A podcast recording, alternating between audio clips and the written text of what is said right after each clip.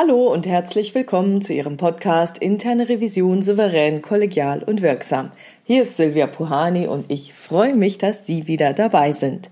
Heute habe ich das Thema Lessons Learned Berichtslayout. Seit dem Prüfungsjahr 2020 haben wir unser Berichtslayout etwas angepasst. Hintergrund ist, dass wir unsere Feststellungen und Maßnahmen bisher mehrfach erfassen mussten. Im Bericht bisher an zwei Stellen und in unserem Revisionssystem für das Follow-up. Das hat eigentlich bisher immer ganz gut geklappt.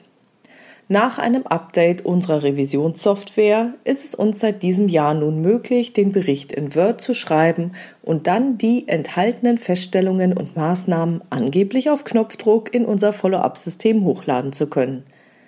Auch dies hatte dann mehr Tücken als erwartet, aber das soll jetzt nicht das Thema sein.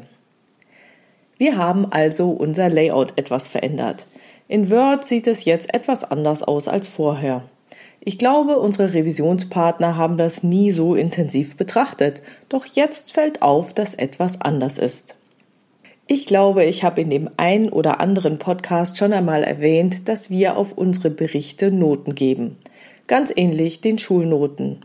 Und diese Schulnoten haben wir übersetzt. Die 1 ist sehr gut, die 2 ist gut, die 3 zufriedenstellend und die 4 noch zufriedenstellend.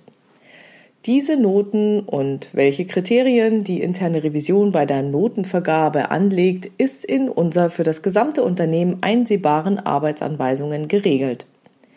Wir diskutieren nicht über die Note, zumindest wollen wir es nicht, da sie von der internen Revision vergeben wird, sollten Sie aber anhand der in der Arbeitsanweisung definierten Kriterien erläutern können.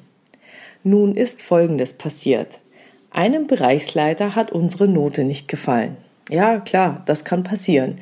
Wir haben nach unseren Kriterien eine 4 vergeben. Er hätte aber lieber etwas Besseres gehabt. Also ist er zu dem für ihn zuständigen Vorstand gegangen und hat sich beschwert, die Revision hätte ihm eine viel zu schlechte Note gegeben. Eigentlich wäre doch alles viel, viel besser. Daraufhin hatte sich der Vorstand dann bei mir gemeldet, wie wir denn für diese Sache eine 4 minus vergeben könnten. Eine 4 minus sei ja noch ausreichend und wegen dem Minus fast schon mangelhaft. Und so schlimm sei es doch wirklich nicht. Das ist jetzt natürlich eine doofe Situation, wenn man ad hoc Rede und Antwort zu etwas stehen muss. Ich hatte mich gewundert. Nee, so schlimm, also noch ausreichend, war es also wirklich nicht. Nachdem ich mich darin gefangen hatte, ein bisschen durchgeatmet hat, ist mir Folgendes gekommen. Hey, unsere Definition einer 4 ist nicht ausreichend, sondern noch zufriedenstellend. Und überhaupt vergeben wir überhaupt kein Plus oder Minus bei unseren Noten. Wir hatten in dem neuen Berichtslayout, genau wie früher, die 4 als noch zufriedenstellend übersetzt.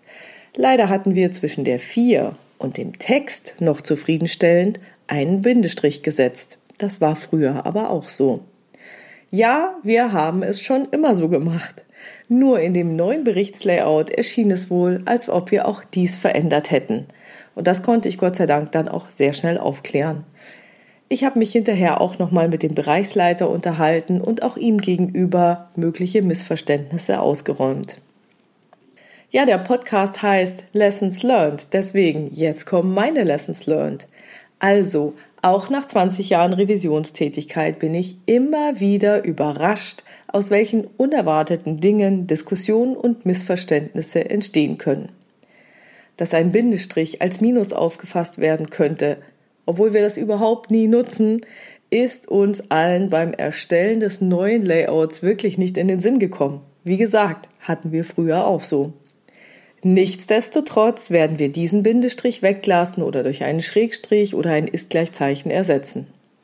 Wir müssen weiterhin überlegen, wie etwas, was wir in der internen Revision tun, bei anderen ankommen wird. Aber wenn sowas mal passiert ist, lohnt es sich meiner Meinung nach auch nicht, sich hinterher selbst zu kasteien und zu sagen, mein Gott, wie konnte mir das nur passieren? Ich hatte mal einen Mitarbeiter und der sagte, Mann, so doof kann man im Vorhinein doch gar nicht denken. Und ich glaube, das ist das passende Motto für eine ausreichende Gelassenheit bei der nächsten Diskussion. Das war's für heute mit dem Thema Lessons Learned Berichtslayout. Wenn Sie eine Frage haben, die Sie in diesem Podcast gerne beantwortet hätten, schreiben Sie mir diese gerne per Mail an info@puhani.com oder nutzen eines der Kontaktformulare auf meiner Webpage www.puhani.com. Wie Sie wissen, habe ich dort nicht nur eine offene, sondern auch eine anonyme Variante für Sie vorbereitet. Und die Fragen greife ich dann gerne in weiteren Podcasts auf. Vielen Dank auch für Ihre tollen Nachrichten, Beurteilungen und Bewertungen dieses Podcasts. Ich freue mich immer über Rückmeldungen von Ihnen. Teilen Sie diesen Podcast gerne unter Ihren Revisionskollegen, damit er noch mehr Verbreitung findet. Vielen, vielen Dank. Bleiben Sie dran und hören Sie gerne wieder rein in Ihren Podcast Interne Revision souverän, kollegial und wirksam. Mein Name ist Silvia Puhani und ich wünsche Ihnen erfolgreiche Prüfungsprozesse.